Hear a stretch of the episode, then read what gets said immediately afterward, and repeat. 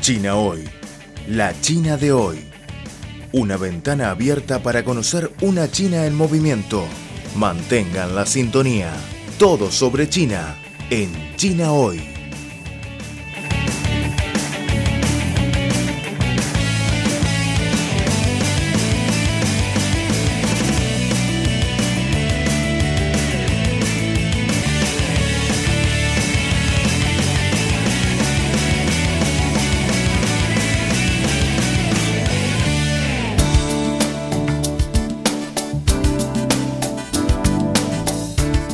Hola estimados oyentes, bienvenidos a una nueva edición de nuestro programa China Hoy.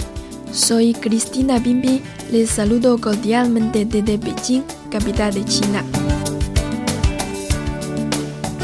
Recientemente se presentó al máximo órgano legislativo de China un proyecto de ley para su deliberación sobre salvaguardar la seguridad nacional en Hong Kong de la República Popular China.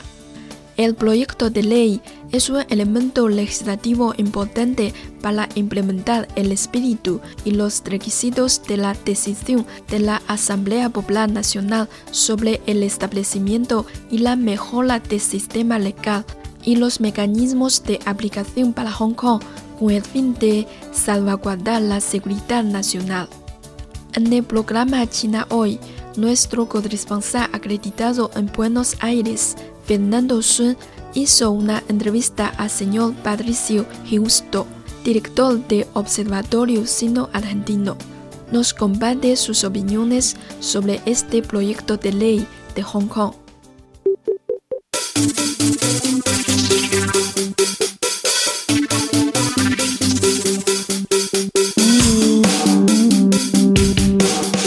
Economía, sociedad, deporte, gastronomía y turismo.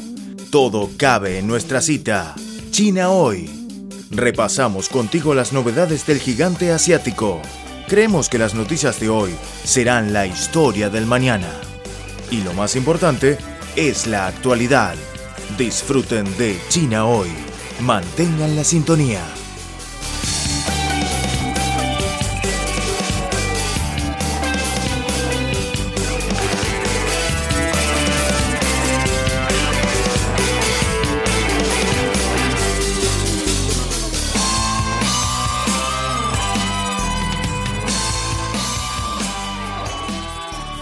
Bueno, señor Giusto, muchas gracias por concedernos esta entrevista. En los últimos meses, China está promoviendo la legislación de la seguridad nacional de su zona administrativa especial de Hong Kong y se publicó recientemente un proyecto de ley relacionado. ¿Y cuál es su comentario sobre esta acción del gobierno chino y el documento recién lanzado? La Asamblea Popular Nacional de China está trabajando un proyecto para una nueva ley de seguridad de Hong Kong con importantes novedades y modificaciones para la gestión de la seguridad en esta área administrativa especial de China.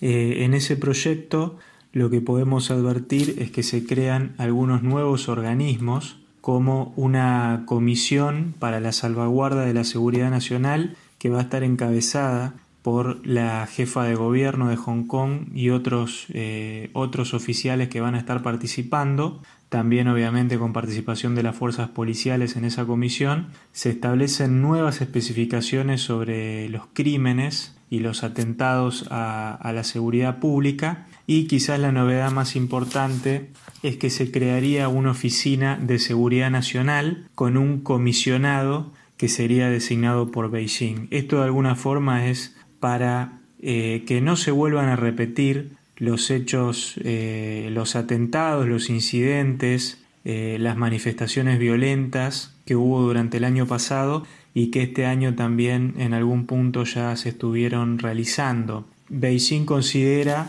que la cuestión de la seguridad se convirtió en una, una cuestión muy sensible para la estabilidad política de Hong Kong y de China en general por el impacto que esto podría tener eh, una fuerte desestabilización en materia de seguridad en Hong Kong para el resto de China. Y bueno, garantizar la seguridad y estabilidad de Hong Kong servirá para desarrollar y fomentar el principio político chino, un país, dos sistemas.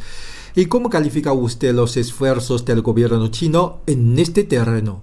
El presidente Xi Jinping ha hecho esfuerzos notables desde que asumió la presidencia de China para mantener sólida y firme la vigencia del principio político irrenunciable para China de un país dos sistemas en las áreas administrativas especiales de Hong Kong y Macao. La vigencia de este principio sin dudas ha quedado en serio riesgo, sobre todo a partir de los incidentes y del accionar de grupos violentos organizados en Hong Kong durante el año pasado y también en menor medida durante este año. En ese sentido, el presidente Xi Jinping consideró que este es el momento oportuno para avanzar con una nueva legislación que dé las garantías suficientes a los hongkoneses para poder mantener la estabilidad política y garantizar la seguridad pública, algo que en los últimos meses evidentemente eh, no estaba asegurado. Eh, esta nueva ley de seguridad pretende ser una herramienta para resolver eso, si bien obviamente ha recibido mucho criticismo en Hong Kong y en el exterior, debido a que se prevé un mayor involucramiento, una mayor presencia del gobierno chino central de Beijing en la salvaguarda de la seguridad pública.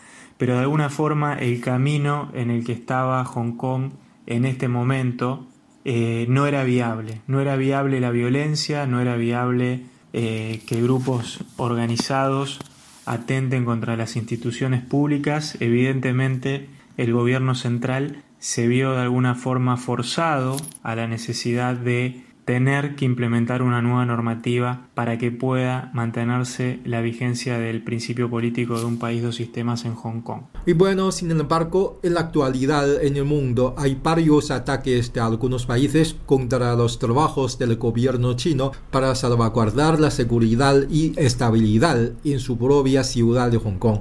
¿Cuál es su comentario al respecto? Ha habido sin dudas mucho criticismo a la nueva ley de seguridad para Hong Kong desde el exterior, principalmente en la prensa occidental, y promovido muy fuerte estas críticas desde el mismo gobierno de los Estados Unidos, como hizo en otros aspectos, como por ejemplo el origen del coronavirus, Donald Trump ha politizado y ha usado, eh, en función de sus intereses domésticos electorales, también la cuestión de Hong Kong. Hay dos cosas hay para decir. Primero, que eh, la seguridad en esta área administrativa especial es una cuestión soberana de la República Popular China. Esto es algo que muchos han omitido analizar diciendo que por su estatus especial Beijing no tiene ninguna injerencia, ningún derecho a implementar una normativa o promover una normativa. Esto es absolutamente falso porque pese a su estatus especial, Hong Kong es parte de China.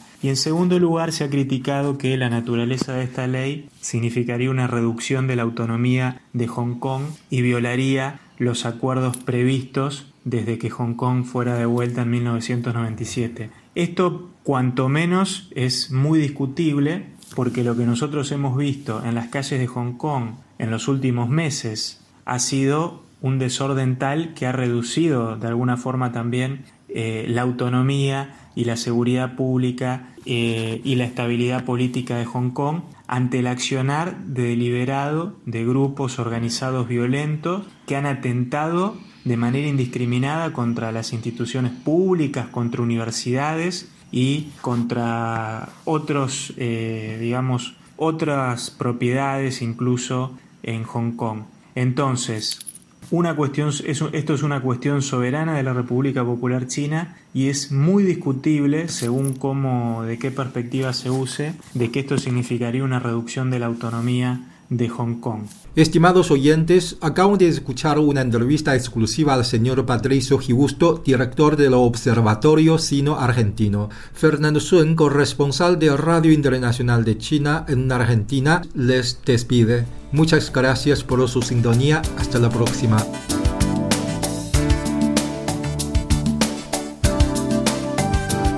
El proyecto de ley hace estipulaciones explícitas sobre lo que constituye cuatro categorías de actos criminales y sus correspondientes responsabilidades criminales.